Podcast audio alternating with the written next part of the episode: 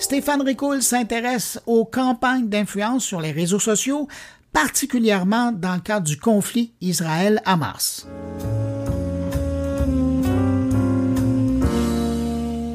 C'était déjà le cas pour la guerre en Ukraine, mais il semblerait que cela atteigne aujourd'hui des sommets jamais vus avec la guerre en Israël. La désinformation nous oblige à être confrontés à une autre guerre, celle des mots, celle des images. Un seul jour après le début du conflit, environ un compte sur quatre sur Facebook, Instagram, TikTok et X publiant des informations sur le conflit semblait être faux. Une vue de la chose qui se veut israélo-américaine puisque je l'ai extrait d'un article du New York Times qui met en évidence la mesure des menaces sociales liées à la désinformation en ligne et les réseaux de robots, réalisé par Siabra, une société de renseignement basée à Tel Aviv et qui analyse les milliards de conversations qui ont lieu en ligne et sur les réseaux sociaux et détecte les campagnes de désinformation. Et pour eux, c'est très clair l'Iran, la Russie et dans une moindre mesure la Chine ont utilisé les médias d'État et les principales plateformes de réseaux sociaux pour soutenir le Hamas, tout en dénigrant le principal allié d'Israël, les États-Unis, créant par le fait même un second conflit, celui d'une guerre mondiale en ligne.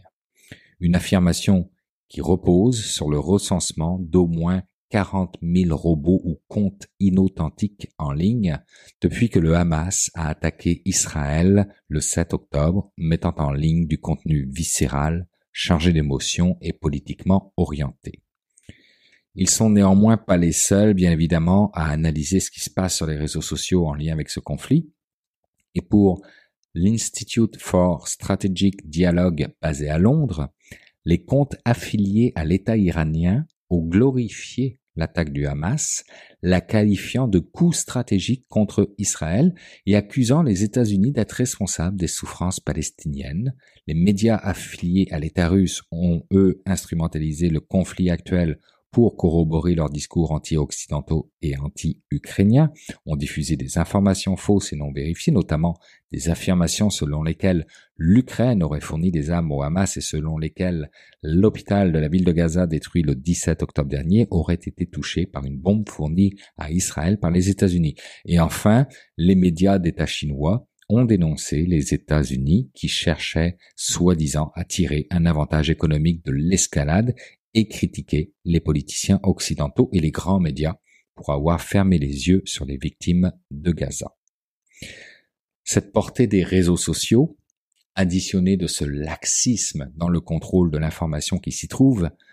nous mène tout droit vers une société polarisée, déplaçant les conflits là où le souhaite le plus verbeux, le plus manipulateur, avec les risques de soulèvement qui viennent avec, faisant dire au directeur du Global Engagement Center du département d'État américain, James P. Robin, que nous sommes engagés dans une guerre de l'information non déclarée contre des pays autoritaires.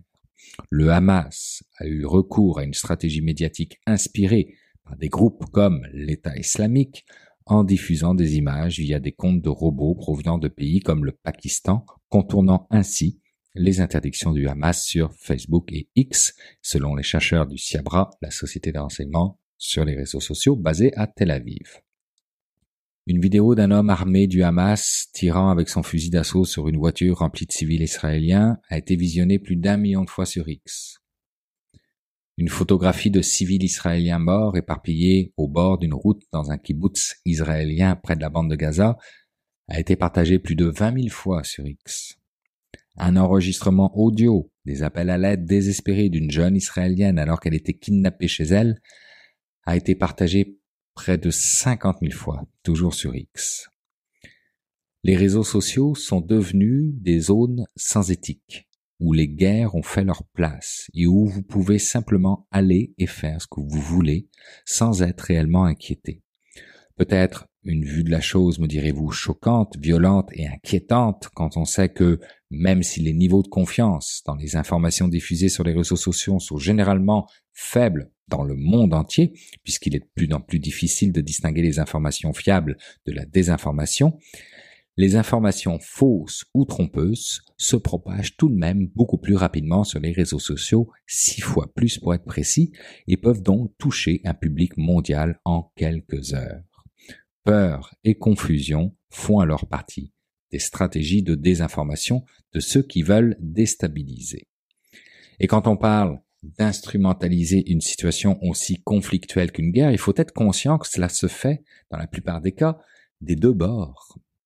le gouvernement israélien a effectivement lui aussi utilisé les réseaux sociaux comme levier en invitant des influenceuses et influenceurs à filmer et commenter des scènes ayant été visées par des attaques du Hamas.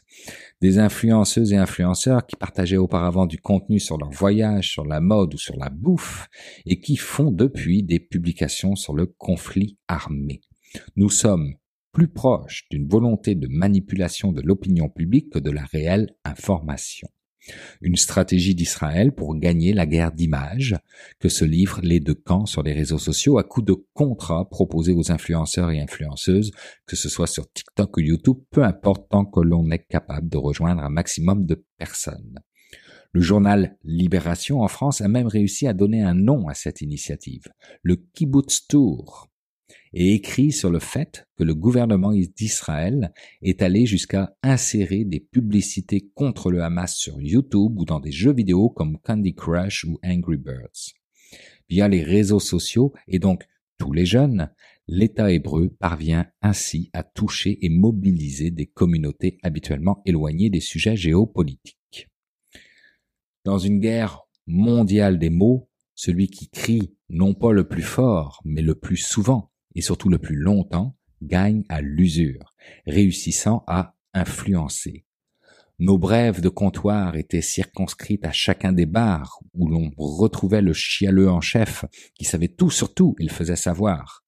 Elles se sont démocratisées et se sont rendues accessibles par quiconque voudrait les entendre à travers les réseaux sociaux appartenant aux tenanciers du XXIe siècle qui, comme ceux du XXe siècle, n'ont qu'un seul objectif, celui d'avoir un bar rempli à craquer, dans lequel les profits coulent à la vitesse de la tireuse à bière, peu importe ce qui s'y dit.